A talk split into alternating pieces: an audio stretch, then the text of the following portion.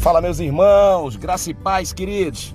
Sempre em momentos de crise, sempre em momentos turbulentos, nós precisamos se reinventar à luz das escrituras constantemente. E aí nós vamos ter aí uh, devocionais em podcast todos os dias, então fica fácil, não fica um arquivo pesado, você baixa ele rapidinho, escuta aí, dá uma fortalecida, compartilha aí com os familiares e amigos e vamos sempre caminhar nessa nessa linha, nessa nossa cosmovisão, trazendo sempre as escrituras, uh, a luz ao nosso coração, para sermos iluminados e termos sempre paz em abundância, uh, se assim o nosso bom Deus permitir. Aguardem as novidades, queridos. Graça e paz.